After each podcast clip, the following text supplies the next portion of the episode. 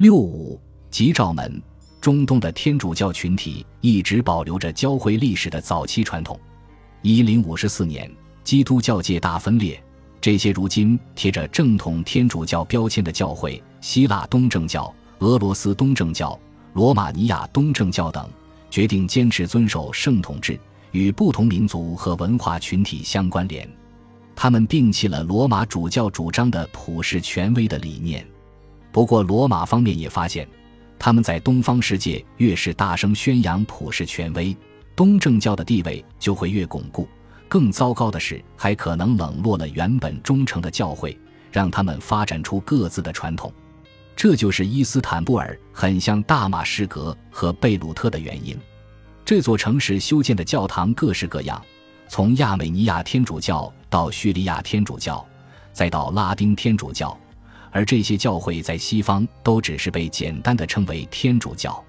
天主教广泛吸纳了多种东方形态，每个教会都有自己独特的礼拜仪式、法医和等级制度。一些教会甚至还允许教士结婚。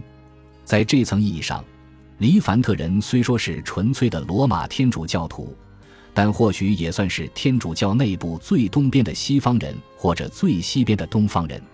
教皇行事一贯轻慢，没有收获这些天主教徒的忠心。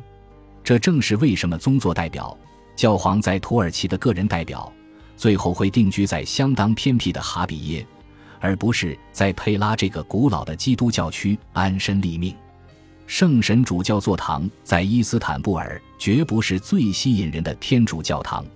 灰泥外墙镶嵌着一幅委婉有趣的马赛克图案，一只鸽子俯身飞下，众多信徒的头顶升腾起火舌。庭院里。紫藤和常春藤蔓生，这座大教堂缺乏建筑上的吸引力，却从世俗权力中得到弥补。所以，一九四三年初冬，查姆巴拉斯一直竭尽全力地接近这里。尽管巴拉斯从大教堂走到佩拉宫的电报站不过半个小时，但是外交礼仪要求他通过适当的渠道。他给宗座代表的首席秘书维托雷瑞吉写信。希望安排他会见宗座代表，他本来在一月就获得了准许，但是由于彼此的客套和请求的转递，这次见面拖延了几个星期。一九四三年二月十二日，巴拉斯在佩拉宫大堂接到了一封电报，这封电报是耶路撒冷的首席拉比伊萨克赫佐格警告他，意大利的犹太人正面临极度危险，他敦促巴拉斯尽快联络教宗代表。看能否为此做点什么。原本的救援计划并不包括让意大利的犹太人进入伊斯坦布尔。巴拉斯已经在竭尽全力地为东欧被围困的大批犹太人安排通路，但他还是希望有一名德高望重的资深教会领袖可以代为向罗马教廷求情。无论如何，他目前还有另一个话题可以吸引梵蒂冈代表的注意。即使整个欧洲的犹太群体面临灭顶之灾的态势已经非常明朗，庇护十二世仍然审慎地选择在战争中保持中立立场。他坚决反对共产主义，所以他不再公开支持同盟国的目标，因为这会让他和苏联站在同一个阵营。他担心希特勒的军队会侵扰罗马和梵蒂冈城。因此，尽管梵蒂冈的外交人员明知轴心国在波兰和苏联占领区犯下令人发指的罪行，但是对待解决德国暴行这个问题依然言语谨慎。平等对待交战双方成了庇护十二世外交政策的指导原则。他解释说，如果提到暴行，他不能谩骂纳粹，同时绝口不提布尔什维克。罗马教廷的美国代表小哈罗德 H。蒂特曼说：“他表示，他害怕有依据可以证明同盟国残暴的行为，但是我相信，他也感觉到其中有一些是夸大其实的宣传。”巴拉斯对罗马教廷的立场心知肚明，这就是他在伊斯坦布尔接近教宗代表时这样小心的原因。经过连番的交涉和持续的努力，一九四三年春，巴拉斯终于通过共和国大街不远处的小门廊。见到了享有森布瑞亚荣誉大主教、驻土耳其和希腊宗座代表这样尊贵头衔的人物，安吉洛·朱瑟佩兰卡里主教待在伊斯坦布尔的时间比巴拉斯还要长。自1934年以来，他一直担任宗座代表。他非常喜欢这份前途无量的神职事业。不过，他也具备巴拉斯最感兴趣的核心品质，致力于全球的社会运动，发挥教会的作用。兰卡里出生于1881年，与穆斯塔法·凯莫尔是同一时代的人。他的家乡在意大利的贝加莫附近。他是佃农的儿子，家中还有十二个兄弟姐妹。这样的大家庭出现一个神职人员，原本十分正常。但是兰卡里似乎对神学有着异乎寻常的热情。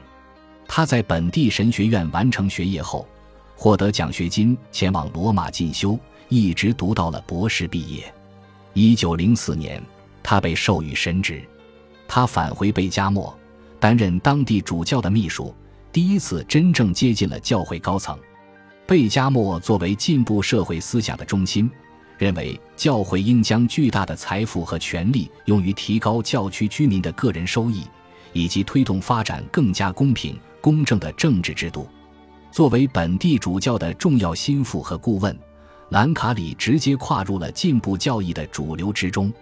他的组织经验也让他获得了教会高层的关注。一九二零年。他被教宗本笃十五世升任为万民福音部的主管，这个职位为他增添了管理意大利和海外传教士的国际经验，让他有机会去意大利之外的地方任职。一九二五年，他被任命为大主教和教皇代表，派驻保加利亚。一九三一年，兰卡里同时说服教会和保加利亚政府将这个职位升至宗座代表的等级。三年后。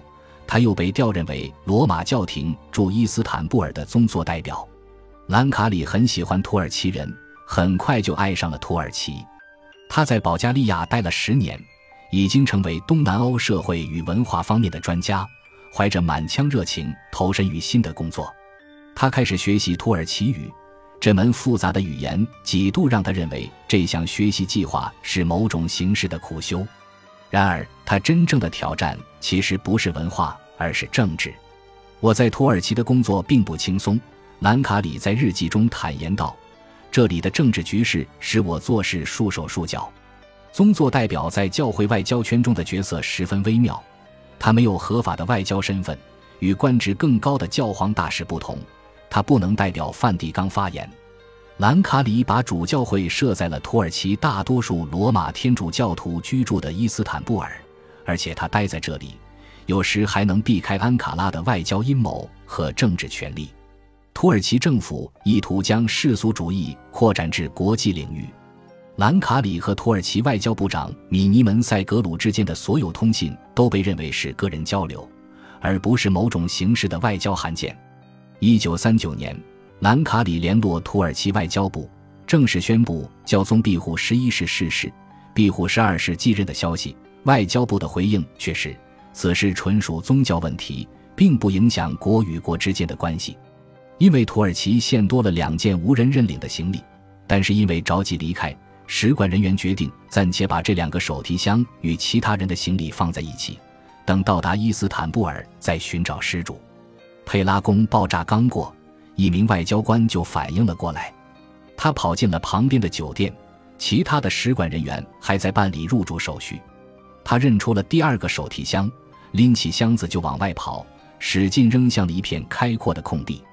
这个手提箱没有爆炸，但是赶来的警察发现箱子里有一根导火线和足量的 TNT 炸药，随时都可能爆炸。没过多久，一连串事件的真相就浮出了水面：保加利亚特工勾结德国人，把装满炸药的手提箱偷偷放进了英国人的行李堆。这起耸人听闻的事件是个卑劣徒劳的阴谋。只是为了大规模的暗杀敌方的外交官，土耳其政府犹豫不决，担心这场显然不是针对土耳其的危机会不断升级。随后一个月，检察官发表了一份报告，非正式的表明了态度：我们已得出结论，这一事件是蓄意攻击英国公使馆全体员工，是德国、保加利亚或其附属组织在索菲亚筹备的阴谋。没有任何证据证明这次攻击是在土耳其境内预先安排，或是有土耳其的个人或组织参与，所以我们检察院认定没有理由对任何人提起诉讼。这次爆炸事件就这样结束了，至少在外交上已成定论。佩拉宫不是投弹者故意锁定的目标，酒店的命运又与声誉息息相关。两个炸弹显然都没打算在行驶的列车上引爆，炸弹抵达酒店后才爆炸，因为这是英国公使馆选择的舒服驻地。英国政府最后向在佩拉宫爆炸事件中丧生的两名使馆人员打字员格特鲁德·爱丽丝和特雷泽·阿姆斯特朗的家属以及其他几名受伤的英国人支付了补偿金。伦敦还因此次爆炸对伊斯坦布尔本地人造成的大批伤亡。赔偿了土耳其政府抚恤金和医疗费。倒霉的老板米斯巴和穆海耶斯开始规划酒店重建。被炸毁的佩拉宫时刻提醒着人们，战争到底有多近。德军已经进驻保加利亚或战略要地敖德萨在内的大量土地，保加利亚则占据了马其顿和西色雷斯的部分地区。这三个国家对占领区的外籍犹太人实施了围捕和驱逐。其中一些犹太平民还因反对占领或协助同盟国敌军的罪名，遭到了大规模的屠杀。本集播放完毕，感谢您的收听，喜欢请订阅加关注，主页有更多精彩内容。